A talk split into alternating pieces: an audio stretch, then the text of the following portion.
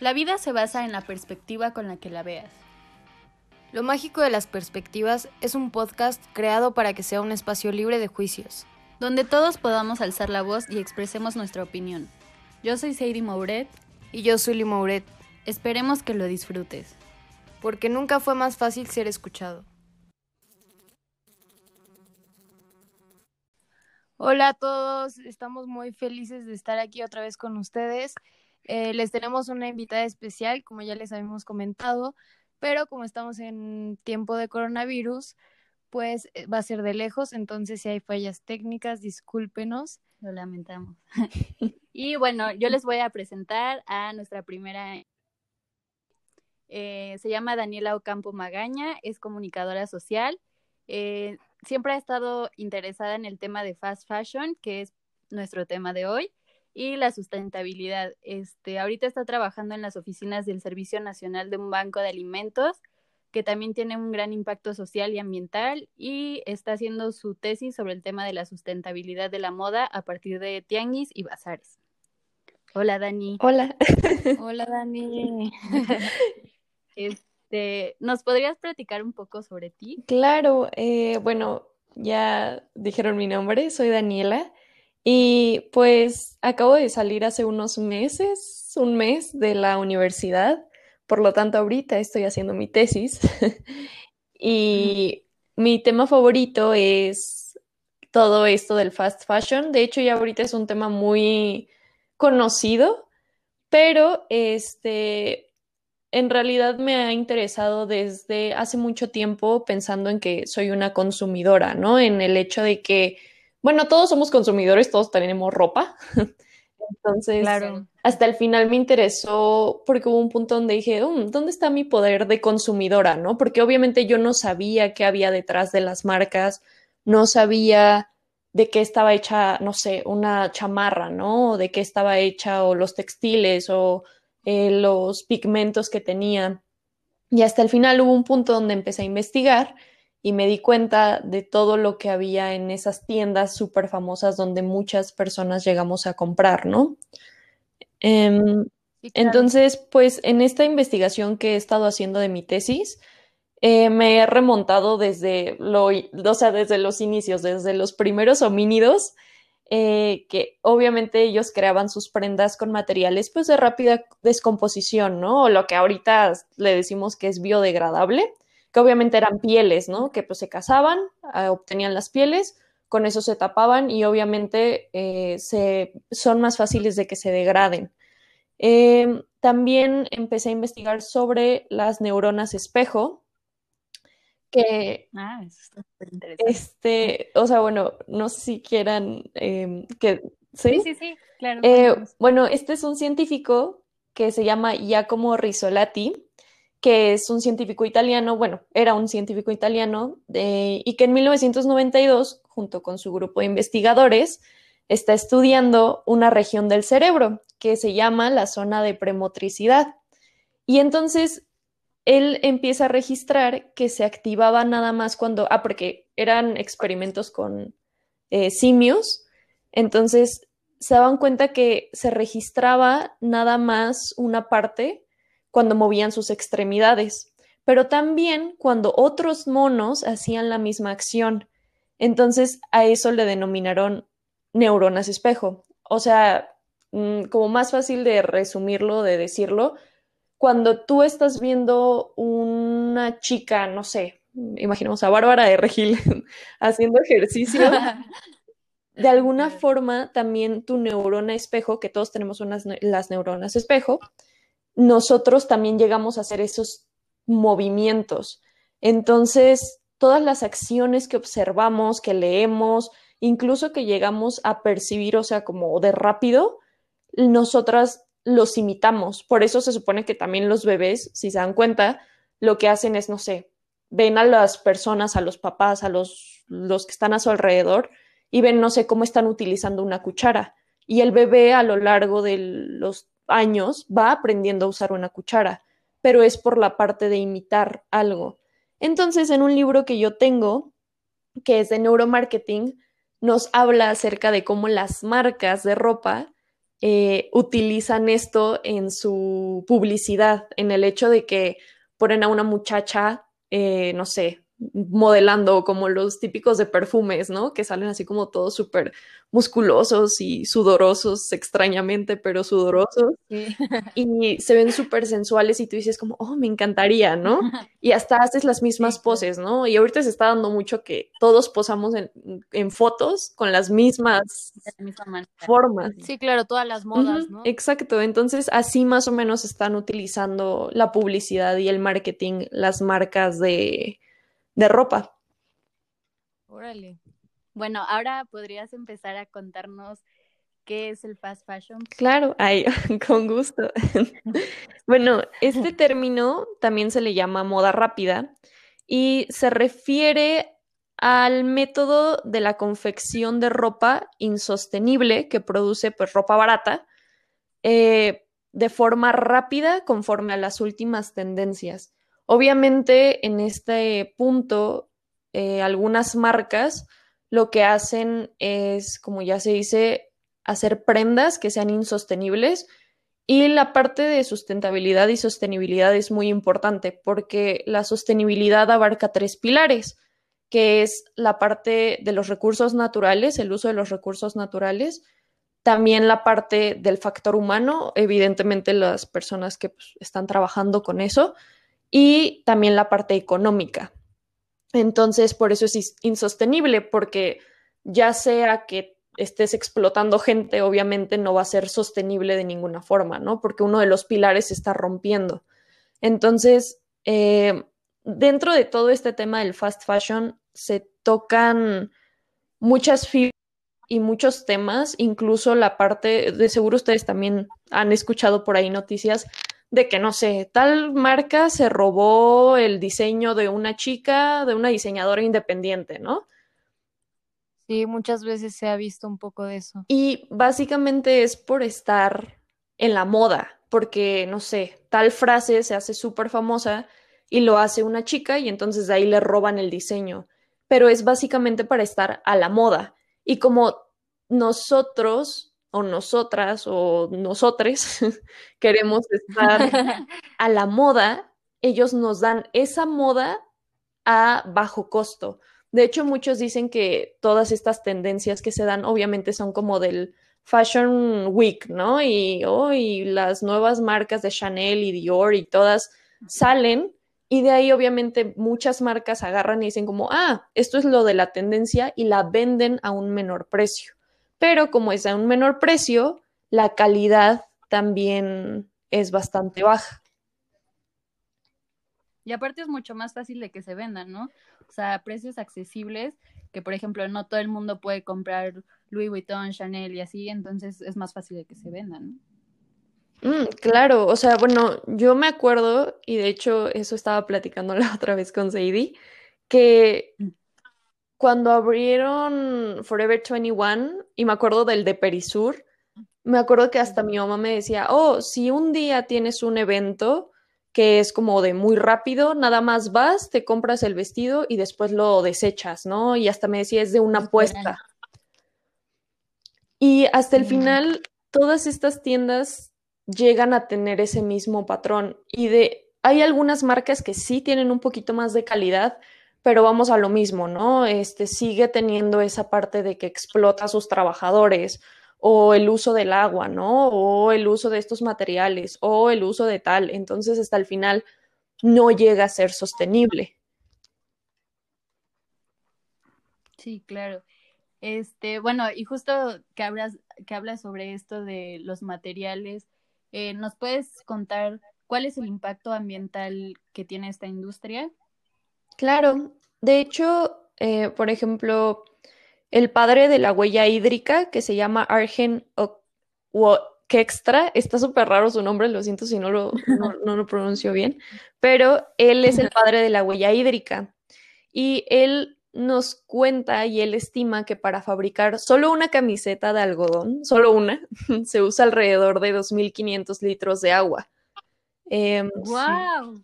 ¿Solo una? Sí, solo una. No, es muchísimo. Y para unos jeans nada más, igual, solo unos, se utilizan 10.000 litros de agua. Wow, wow. Entonces, o sea, y él se supone que nos habla de la huella hídrica, de como toda la, parte de la producción, ¿no? Obviamente eh, necesitas el algodón y el algodón es una planta que necesita muchísima agua. Entonces, no solo es como la parte de que, no sé, los tintes necesitan agua, que la parte del textil necesita, necesita agua, sino que obviamente el algodón, que es pues, la parte básica, ¿no? Para sacar todo ese material, también necesita agua. Entonces, por eso se supone que la huella hídrica de una playera o bueno, de una camiseta son 2.500 litros de agua, porque se va desde la producción hasta ya lo último que se tiene la playera y los pantalones también. O sea, Ay, perdón. O sea, desde que, que se siembra el algodón hasta lo último. Sí, sí, así es. De huella. Ok. Sí, también. Ok. Ahí, por ejemplo, muchos, en uno de los documentales, y uno de los documentales que le pasé a esta Sadie, habla acerca de que, por ejemplo, en la India, que de hecho es uno de los lugares donde más explotan a la gente, eh, en el río Ganges habla que ahí hay fábricas de cuero, ¿no? Pero todo ese río está siendo contaminado, pues porque necesitan esa misma agua del río para la producción del cuero, o sea, para los tintes, para los textiles, para todo. Y esa misma agua que están usando la vuelven a tirar en el río. Y de hecho se estima que todos los días llega más de 500 millones de aguas residuales tóxicas y salen conteniendo pues químicos para tratar el cuero y esa misma agua a veces llega a campos, al agua potable, entonces los niños, la gente riega sus cultivos con esa misma agua. Entonces, pues todos son químicos. Entonces, pues no, no está bien, ¿saben? O sea, porque pues obviamente también le afecta a la gente. Sí, es justo que en ese documental es, ¿cómo se llama el documental? The True Cost. Ajá, bueno, eso también lo vamos a poner para todas tus recomendaciones para que también lo vean. Este, estaba viendo que también justo todos los tóxicos los pesticidas y todo esto causa retraso mental en los niños y luego como, o sea, se generan varias enfermedades en los niños y como no tienen el dinero, o sea, les paga muy poco a la industria, no hay tratamiento para, para los niños y pues al final solo están esperando su muerte, ¿no? Entonces es más, o sea, implica mucho más cosas que solo la ropa. Sí, o sea, por ejemplo, aquí tengo otra parte de mi investigación porque me traté de ir obviamente de, no sé, Estados Unidos, pero el problema es que también mucha gente dice como, ah, pues solo pasa en Estados Unidos, ¿no? Pero empecé a ir, empecé a ir a la parte de, no sé, de Brasil, de Guatemala y de El Salvador y de Honduras. Y, por ejemplo, habla de que en Guatemala el salario mínimo en las maquilas en el 2012 cubría únicamente el 84% del costo de la canasta básica. Y le preguntaban a las personas dentro de la maquila, o sea, las mujeres y niños, porque también hay niños y hombres y todos que están ahí trabajando, las estrategias que ellos utilizan para ahorrar tiempo, ¿no? En Honduras. Y dicen que el 79% no se levanta en todo el día de su puesto de trabajo. El 71 llega antes de la hora de su inicio de turno para adelantar el trabajo. El 58 no se comunica con nadie un 46 reduce el tiempo dedicado al almuerzo y un 40 no toma agua para, ir para no ir al baño y así poder cumplir la meta, porque pues, tenemos que recordar que deben de llegar a una meta y por eso les pagan. Qué horror, sí. Entonces, sí es... Um, o sea, sí, o sea, las condiciones son pésimas, ¿no? En todos los sentidos. Y justo hablando de porcentajes, se supone que el 85 ciento de trabajadores son mujeres, ¿no? ¿Crees que hay una relación entre el machismo y las condiciones de trabajo? Yo la verdad creo que es como todo de la opresión, o sea, creo que es una forma, sí, obviamente el machismo, y de hecho hay un otro tema que se llama ecofeminismo que habla más de eso, pero dentro de la industria textil es más fácil, entre comillas, tener a una mujer o a un niño trabajando porque son, entre comillas, los más débiles. Entonces, eh, de hecho, hay mucha gente que ha hecho algunos documentales o ha hecho reportajes acerca de cómo esas mismas chicas son abusadas, son violadas, son golpeadas dentro de la misma industria, bueno, de la maquila, para que guarden silencio, ¿no? Y de hecho, igual dentro de ese mismo documental habla como una chica es este eh, como la cabeza de uno de los movimientos, pues para que les paguen bien, ¿no? Que yo creo que todos buscan esas buenas condiciones laborales y cuando la está buscando, eh, dice que regresa pues al día siguiente de la maquila y pues sus jefes, que pues todos son hombres, llegan y la golpean, ¿no? Y llega a su casa toda golpeada, no, eh, llega pues sangrando, dice que hasta creo que ni se podía parar, ¿no? Del dolor en el vientre. Entonces, hasta el final utilizan a gente vulnerable, entre comillas, para poder salirse, ¿no? Con esa parte de, pues sí, de que es algo más fácil. Y hago varias comillas porque pues no creo que sea fácil, pero para ellos es mucho más fácil ir con esa gente y utilizarla y darles lo mínimo de dinero y darles terribles condiciones de trabajo e incluso hay madres, obviamente, que llevan hasta sus mismos hijos, ¿no? A, la, maquila. Sí, claro, a trabajar. exacto, porque no los pueden dejar. Entonces los llevan ahí y pues hay químicos, hay ni o sea, los niños también están inhalando todas esas eh, esos químicos y todas esas sustancias tóxicas. Obviamente también ha habido varios documentales donde pasan del cuero, cómo están haciendo como el tratamiento del cuero y muchos eh, niños jóvenes se les queda prensado, por ejemplo, el dedo y pierden el dedo o la mano, entonces hasta el final ah, pues utilizan, pues sí, como eh, les digo, entre comillas, gente vulnerable y lo comillo mucho porque no creo que sean vulnerables, pero pues para ellos es más fácil, incluso les roban, por ejemplo, eh, las tierras a personas indígenas también. De hecho, igual en el mismo documental, y Seidi no lo puede decir, habla de Monsanto. Sí.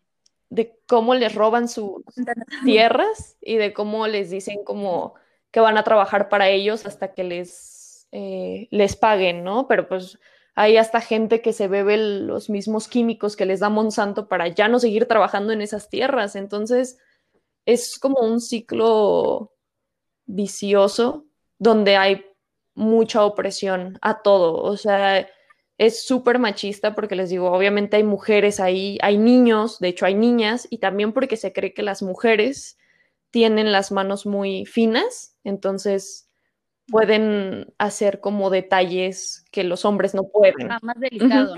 Sí, exacto, es como un trabajo entre comillas más delicado porque se supone que las mujeres somos más delicadas y somos, les digo, entre comillas, más vulnerables. Entonces, por eso se busca más a ese grupo de mujeres o de niños para trabajar.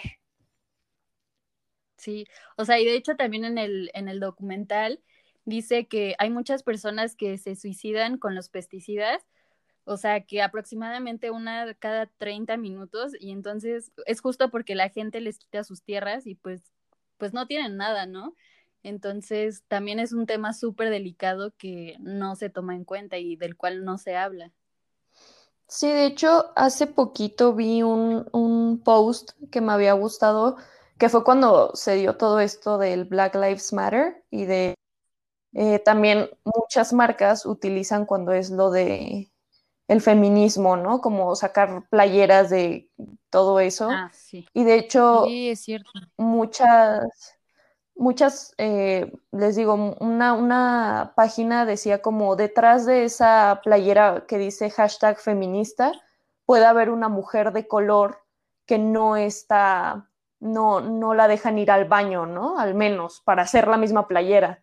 Entonces, y de hecho igual eh, hay una parte del documental que habla acerca de la misma chica que dice que no quiere ver cómo nosotros usamos la ropa que está manchada como de sangre, ¿no? Y que la tiramos literal y ellos están siendo explotados y siendo pues violentados y lo único que hacemos es pues no sé, chance no tomar esa conciencia, ¿no?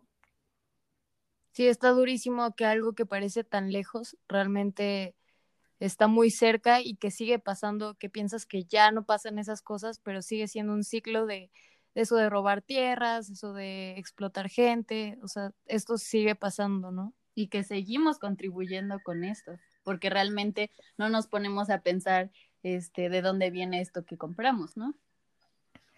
Sí, yo creo que a veces, o sea, yo lo que pienso es que tampoco se puede súper satanizar, ¿no? Porque les digo, pues yo tampoco empecé así ya siendo súper, uh, ¿no? Pero pues se puede empezar como a dar eh, nuevos usos o se puede buscar una alternativa y creo que eso sería lo importante, ¿no? Y chance, ok, ya no me gusta esta playera o lo que sea, pues le puedes dar otro uso, puedes este, hacer algo más para que ya no se ya no se esté gastando tanto. Y es lo que yo platicaba y he platicado con amigas. Si un día yo quiero irme a comprar chance unos jeans a Sara, pues no está mal, pero debo de estar consciente que los voy a ocupar. O sea, no que, pues es como antes decía mi mamá, ¿no? De rato de que voy a comprarlos y a la semana los voy a tirar. Entonces. Sí, claro, darles un, segundo uso, ¿no? Exacto. otra cosa. Exacto, exacto.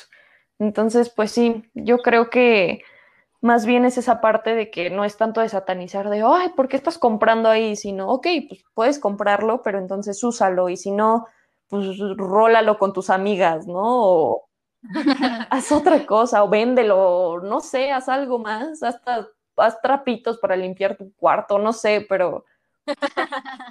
Esa es buena idea. Bueno, este, ¿qué papel crees que deberían de ocupar los diseñadores de moda? Mm, pues yo tengo varios amigas que están en ese proceso de ser diseñadoras o ya salieron de la parte de diseñadoras. Y me he dado cuenta que muchas lo que están haciendo ahorita es también ver por ese lado más sostenible. O sea, una de mis eh, amigas se llama Majo y ella, de hecho, estaba sacando una dinámica que decía que, no sé, por ejemplo, yo no sé cómo combinar una falda y ella lo que hacía, pues siendo diseñadora o en ese proceso de, te daba como opciones de cómo usarla y cómo no tirarla. Entonces, hasta el final estaba increíble porque pues si yo tenía una blusa que yo no sabía cómo utilizarla, podía mandarle foto y ella la editaba y me ponía como de, oh, puedes utilizar tu blusa de esta forma o puedes utilizar tu falda de esta forma y te daba varias opciones y así ya no tenías que tirarla. Entonces, creo que muchos diseñadores de moda lo que están haciendo es ya ver la parte más sostenible y hay muchísimas tiendas y bazares y lugares que ya están optando por pimpear la, la ropa, ¿no? Que les das una chamarra de mezclilla y te hacen un diseño atrás o les ponen como estoperoles o les hacen y le quitan y le no sé qué. Entonces, hasta el final muchos diseñadores ya están optando por esa parte. Por ejemplo, también otra amiga se llama Diana y ella ya salió igual de la carrera y yo quería un, vestido de, de, graduación y me acuerdo que empezamos a platicar y a pelotear ideas y me dijo, ah, pues puede ser como una falda y un top para que tú puedas usar como la falda en ciertas ocasiones y el top en ciertas ocasiones y así ya no sea como el vestido de graduación que dejas arrumbado 20 años sí, más. no lo vuelves a usar jamás. exacto. Entonces me dijo, no, pues se puede hacer como un top y una, una falda.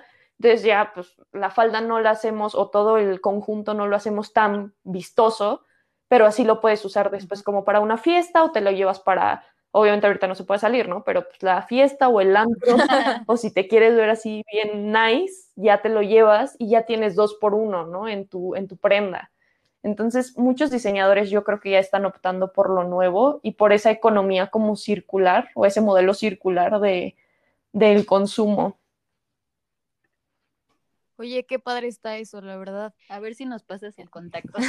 sí. Oye, y aprovechando, este, que habla sobre los diseñadores. Me interesa mucho saber si sabe si existe algún tipo de explotación en las marcas reconocidas o las más caras como Louis Vuitton, Chanel y Carolina Herrera, todas esas marcas. Ay, por favor, no vengan contra mí. Ay, yo. no, está bien. Y yo, por favor, Chanel, ay, yo, no me mate. Pues hay una aplicación que es mi favorita, que utilizo siempre, y nos platica eh, un poco acerca, por ejemplo, de Chanel, ahorita me metí. Y en realidad la marca está como en un lugar donde dice que no está, o sea, como, pues no tiene tanto, mm, tanta sostenibilidad. O sea, por ejemplo, habla de la parte de los, este, de los trabajadores y de hecho la barrita está casi hasta abajo y de hecho ellos dicen que para el 2030 ya quieren evitar como el CO2 que se genera, el 50%, pero de hecho muchas eh, chicas que son muy, pues sí, ecologistas y muy así, hablan como de por qué el 2030, ¿no? Cuando se podría, no sé, al menos dos, ajá, o 2025 chance le das ahí un poquito, ajá, pero muchas de las marcas se van por, em, por la parte de que el 2030, 2050 y es mucho tiempo. Y está bien, puedes hacer un plan, pero es una marca que yo creo que ya deberían de empezar. Y más Chanel o Carolina Herrera o Dior o los que sean, son diseñadores ya de un rango bastante alto, creo yo, para que te digan que es para el 2030, creo que es un poquito más fácil. Incluso, por ejemplo, mis amigas que son, están en ese proceso de diseñadoras o ya acabaron, son diseñadoras apenas que van empezando y están optando por una manera más sostenible, pero no puedo imaginarme por qué Chanel y Dior y todas esas no pueden, ¿saben? Sí, claro. Entonces... que tienen todo el dinero y toda la fama y toda la disponibilidad para ya hacerlo pues mucho antes, ¿no?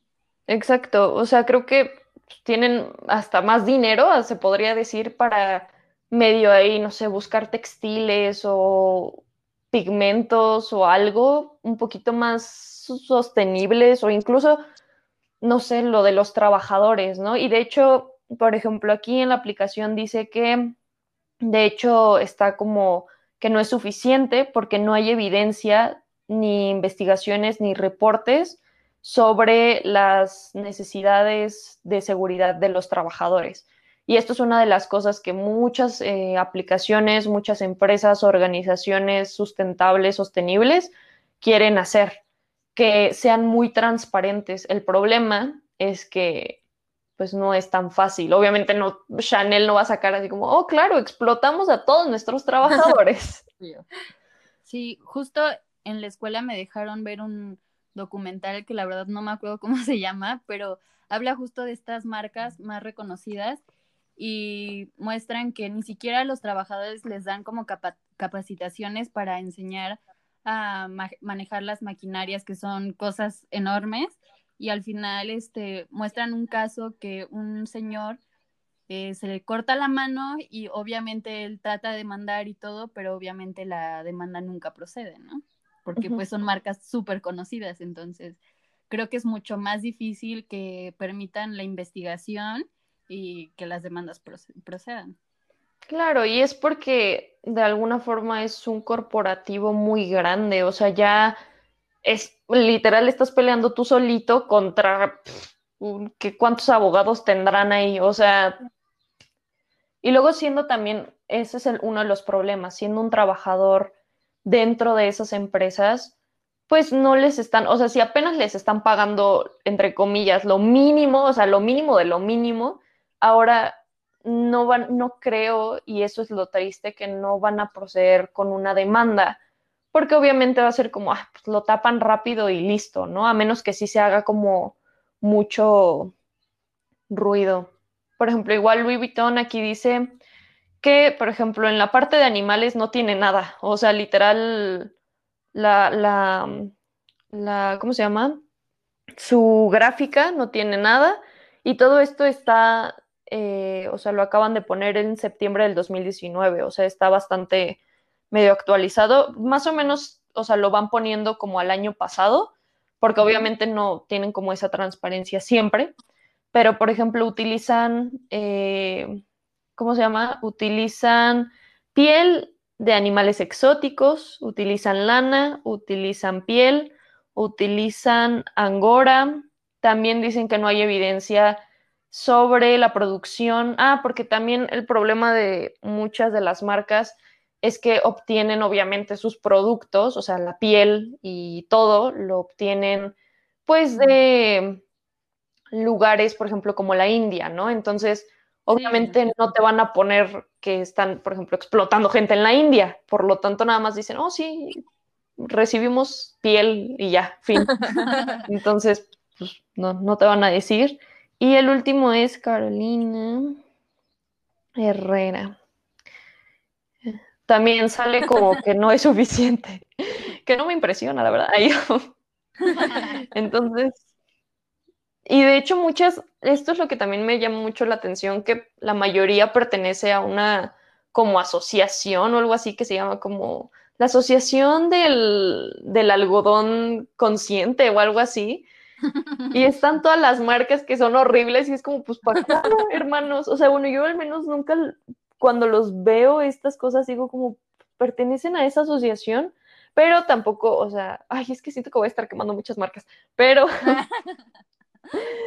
pero, por ejemplo, Inditex, según yo, es el miembro también y el que inició la, iniciativa del mejor algodón de no sé qué cosa. Les digo, así se llama como la organización o la iniciativa o algo así.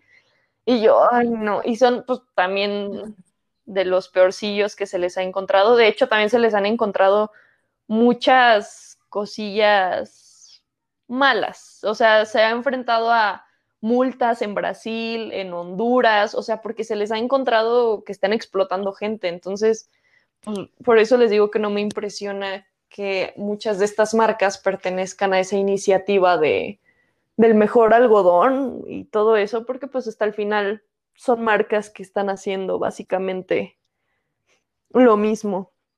Entonces. Pues sí, y no pueden decir que no, ¿verdad? Oye, yo te tengo una preguntotota que hace poquito estuve viendo una serie de Netflix que se llama Girl Boss. ¿Qué, qué opinas de, o sea, la marca real que se supone que es esta chava que sí hizo su marca? ¿Sí, sí sabes de, de cuál estoy hablando? no, no he visto esa serie.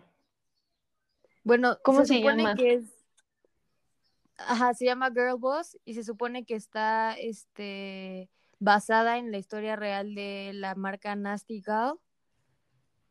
Entonces, bueno, pero se supone que esta chava lo que hacía era comprar ropa en línea de mm, ropa de segunda mano, pues, y la modificaba a su manera y este y la vendía como mucho más cara.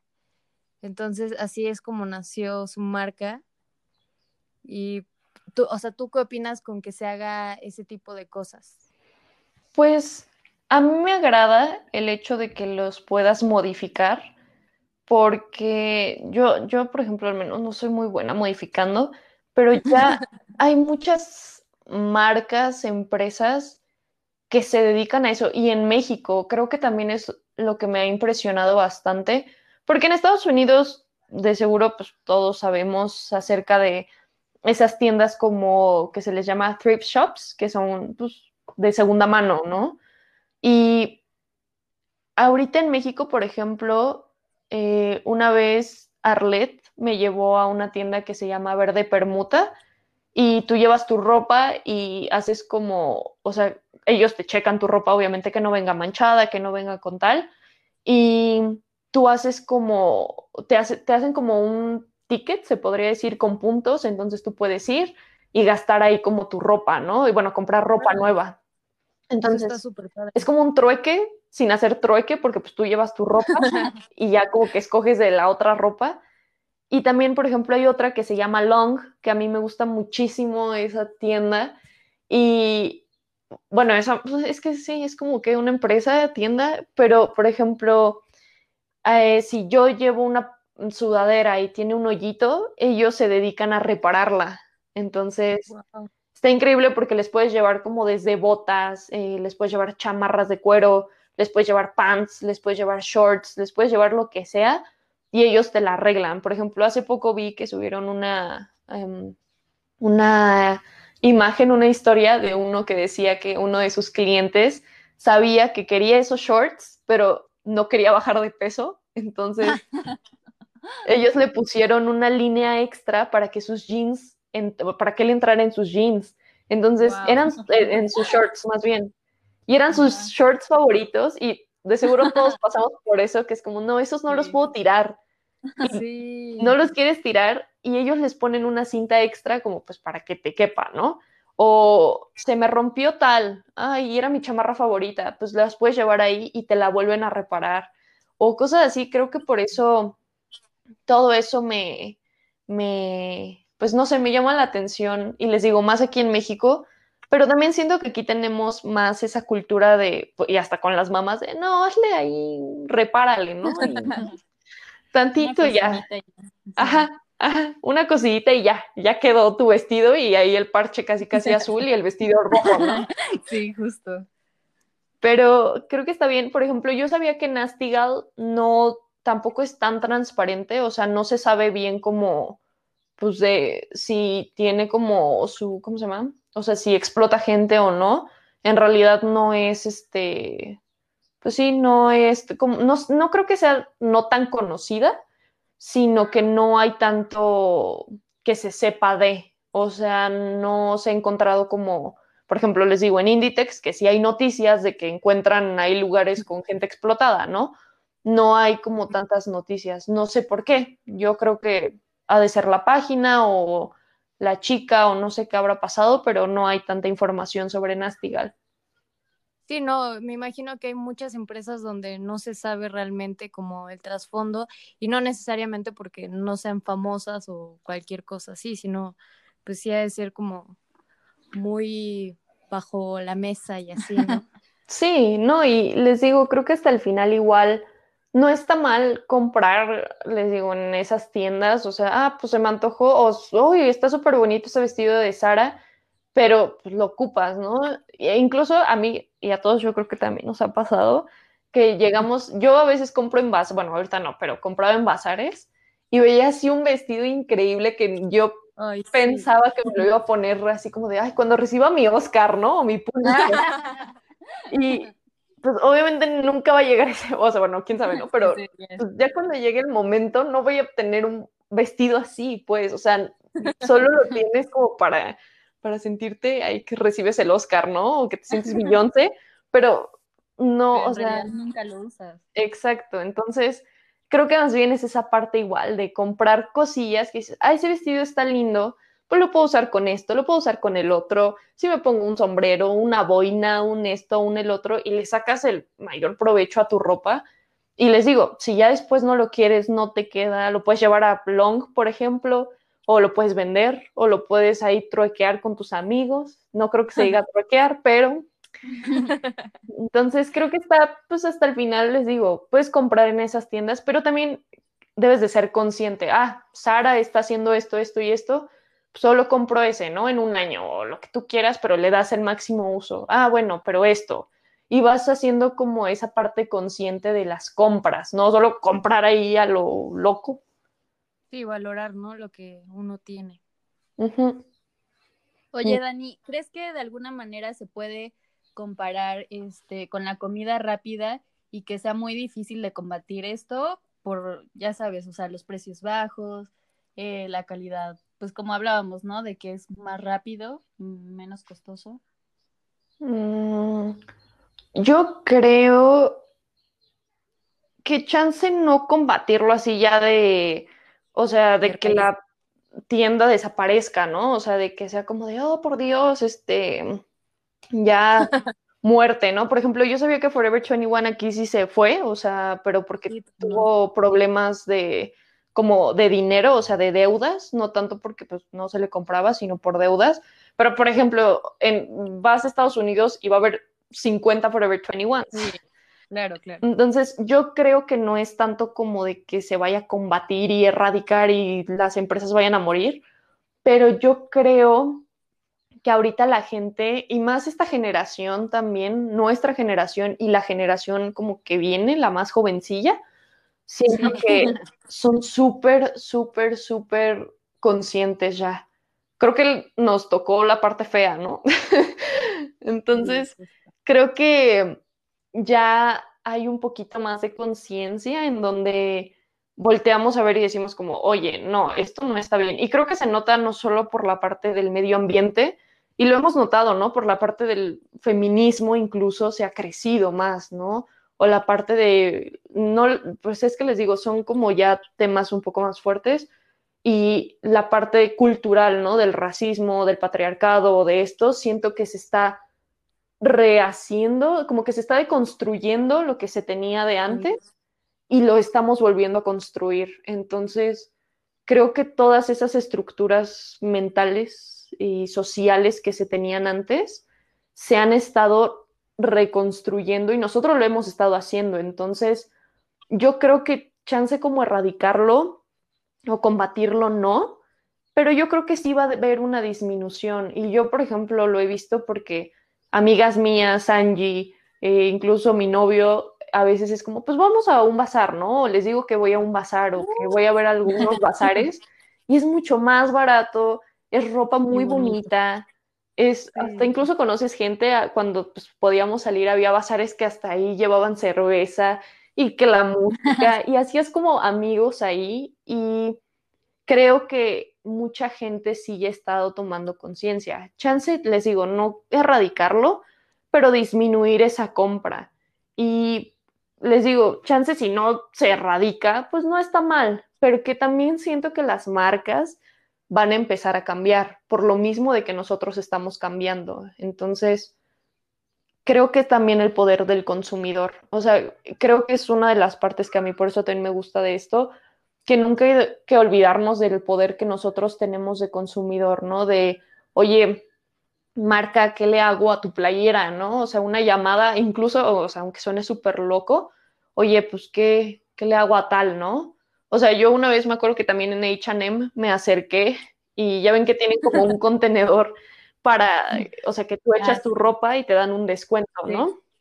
Entonces, yo siempre he estado peleado con eso porque a mí se me hace totalmente greenwashing, entonces es como de, hmm, ¿y qué le haces a tus prendas? O sea, me dices que las están reciclando, pero pues, ¿y dónde, no? Y nunca te dicen nada, entonces una vez yo sí me acerqué y le dije, oye, ¿y a dónde va mi prenda? ¿No? Y los chicos como, no, pues es que no sabemos. Y yo, hermano, tú trabajas aquí, pues deberías de decirme al menos, ¿no? Entonces, les digo, creo que hasta el final las mismas marcas y algunas marcas nuevas que están saliendo, ¿no? Obviamente que están haciendo esa parte de la ropa y de todo eso, pero también si HM, si Sara, por favor no, no me maten, ah, pero si esas marcas no empiezan a cambiar, van a empezar a perder consumidores. Entonces, creo que, les digo, Chance no se va a erradicar en todo el mundo, pero sí va a ser como, pues les digo, como Forever 21, ¿no? Que también era de la marca, oye, pues ya tronó Forever 21. Chance era de sus deudas y todo lo que tenía, pero hasta el final también mucha gente ya empieza a pensarle más, a ser más consciente. Entonces, yo creo que las marcas van a empezar a tener que cambiar. Y bien, o sea, porque nos pueden querer dar a tole con el dedo y va a haber un punto donde vamos a tronar, siento yo, o sea, donde va a ser como, dude, ¿qué está pasando? No estás haciendo nada, no veo, por ejemplo, en el 2030, pues hazlo de una vez, o sea, si tienes tanto dinero, haz un plan de una vez, o sea, de seguro tienen miles de comunicólogos, abogados, de todo, porque son una empresa. Entonces, sí, sí, sí. No sé, eso es mi, mi pensamiento. Pues sí, la verdad es algo que afortunadamente se está haciendo moda, un poco de ser más consciente y eso está padre.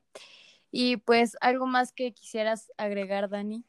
Eh, ya no compré, ah, no es cierto. no, pues creo que hay que ser conscientes. En verdad, hay que usar nuestro poder del consumidor. O sea, somos súper poderosos porque hasta el final, bueno, lo que a mí me enseñaron siempre en la carrera es que sí, ¿no? Siempre hay alguien arriba nuestro, que pues en este caso son estas corporaciones, pero eh, creo que hasta el final nosotros como clientes debemos de pedir un mejor servicio, un mejor objeto. Entonces, agarrar. El que paga agarrar y decirles, oigan, este, no sé, incluso para cosas de reciclaje, ¿no? Oigan, ¿qué hago con esto? Y también la marca va a ser como, oh, eh, me está preguntando, ¿no? Les digo, pues yo en H&M y ellos, ay, pues no sé, yo, mm". ¿qué? Entonces, creo que sí usar nuestro poder, ser conscientes, les digo, no está mal si un día ves unos jeans o un vestido o una playera, porque tampoco es esa forma de decir, estás matando al medio ambiente, sino porque también todos podemos hacer otras cosas, ¿no? Chance compras tu pantalón en Zara, pero estás reciclando, ¿no? O chance está, no usas este, el coche y te va, bueno, ahorita no se puede, ¿no? Pero usas el coche, pero este, usas tu bici, ¿no? O caminas, o haces algo, entonces creo que no hay como que satanizar. opciones. siempre, siempre todos podemos hacer algo, solo ser conscientes, informarnos de y ya teniendo esa información, entonces ser responsables con nuestras acciones y tener nuestro poder del consumidor y exigir a las marcas a las que les estamos comprando. Creo que eso también está, o sea, sería lo que yo recomendaría. Y creo que dijiste algo muy importante que pues creo que no hay que juzgar tanto a, las personas sin saber cómo lo que van a hacer, ¿no? Sí, es que yo creo que ahorita es muy fácil, ¿no? Decirle, o sea, no sé si yo veo a Sadie así comprando algo y yo, ¡ay, no, la muerte y el medio ambiente! Pues no. O sea, no sé qué, no sé, chance, imaginemos, ella compra a granel y eso ayuda mucho, ¿no? O ella tiene muchas bolsas y no las tira del plástico, ¿no? Y usa otras bolsas, o anda en bici, o lo que sea. Entonces, está bien si a veces se compra su pantalón, pero les digo, usarlo todas las veces que se pueda, ¿no? Si quieres usarlo cien mil veces, pues úsalo cien mil veces. Pero date cuenta de que ese pantalón lo está haciendo esa gente. Date cuenta que se está gastando diez mil litros de agua, date cuenta que hay gente que obviamente, no sé, está siendo abusada, está siendo violentada. Entonces, sácale. Literal lo hace con la sangre. Literal. Entonces, sacarle el mayor provecho porque también hay que pelear por esas personas, ¿no? Que están muy, muy, muy detrás de la cadena que nosotros no nos damos cuenta. Entonces, pensar como por ellos y darles ese respeto también a los trabajadores de, oye, chance yo no estoy viendo cómo están haciendo mi pants, pero pues, oye, entonces lo voy a usar mil veces y lo voy a usar hasta que se me rompa o hasta que lo pueda hacer para limpiar, ¿no? Entonces, usar eso creo que sería perfecto.